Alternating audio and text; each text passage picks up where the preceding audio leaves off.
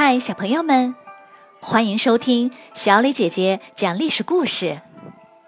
我们的故事全部来自专业正史，绝不细说。每周一、三、五，来跟我一起听一段故事，了解一段中国历史吧。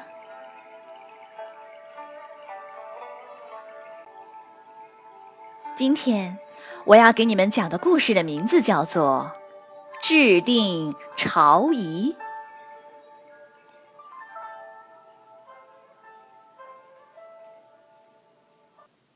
刘邦是第一个当上皇帝的平民，他没读过什么书，也很讨厌读书的儒生，一点儿也不喜欢他们整天啰啰嗦嗦的一堆规矩。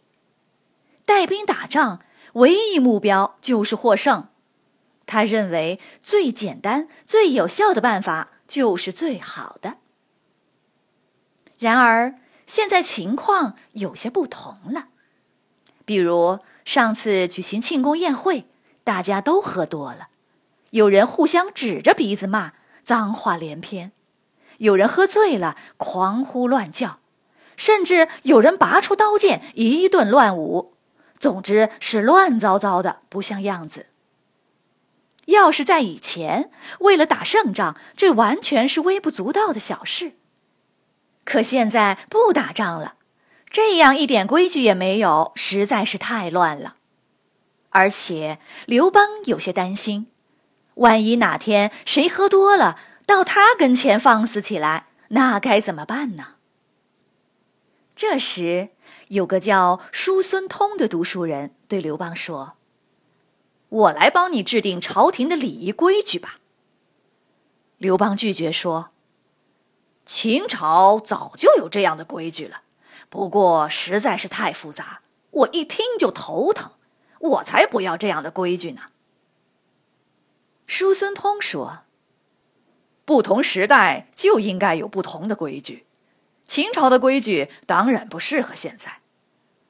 我可以专门为你量身定制一套规矩，保证让你满意。”刘邦说：“好吧，既然你这么说，那就试试吧。”这个叔孙通原本在秦朝当博士，后来投靠了起义军，在楚怀王手下做事。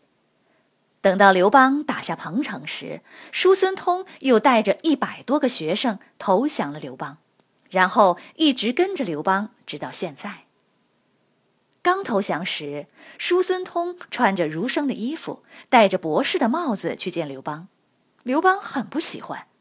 第二天，他就换成了楚国老百姓的衣服。刘邦看他顺眼多了，也就愿意和他多说上几句话。后来，叔孙通向刘邦推荐了一些流氓强盗，他的学生们很不满：“瞧你推荐的都是什么人？怎么不推荐我们呢？”叔孙通回答说：“现在刘邦和项羽在争夺天下。”最需要的是杀敌的战士，你们有谁能上战场杀敌呢？学生们一个个都不说话了。叔孙通又说：“不要着急，等战争结束，就轮到你们发挥才能了。”叔孙通接下了制定朝仪的任务后，专门去孔子的家乡，请了三十多个儒生来。其中有两个人说。我们不去，你就是个阿谀奉承、溜须拍马的家伙。现在天下刚平定，生活都很困难，哪里还顾得上讲礼仪呢？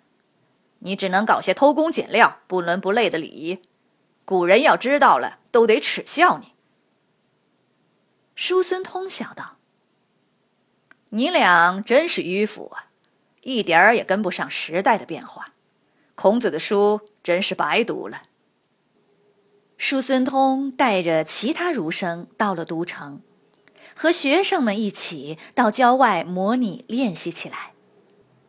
练了一个月后，又请刘邦亲自来试了一次，这才把规矩定了下来。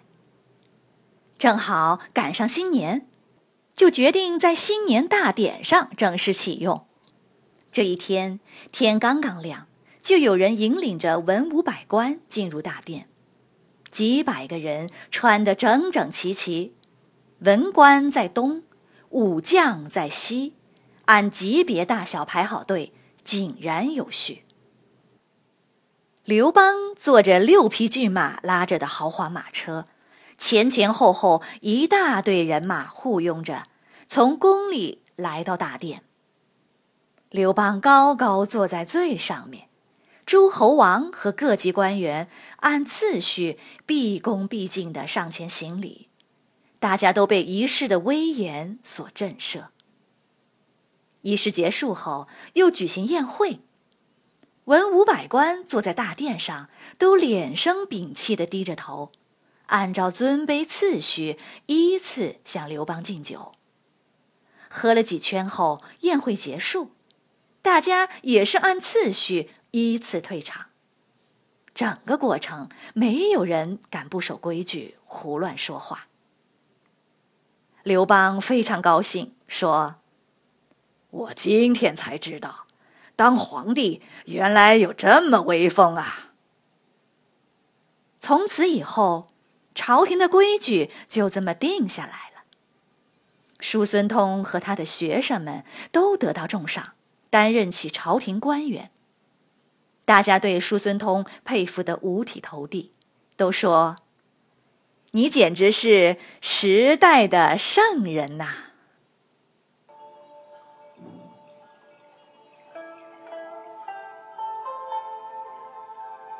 小朋友们，今天的故事讲完了，你来说一说，你觉得叔孙通做的事是在讨好刘邦、溜须拍马吗？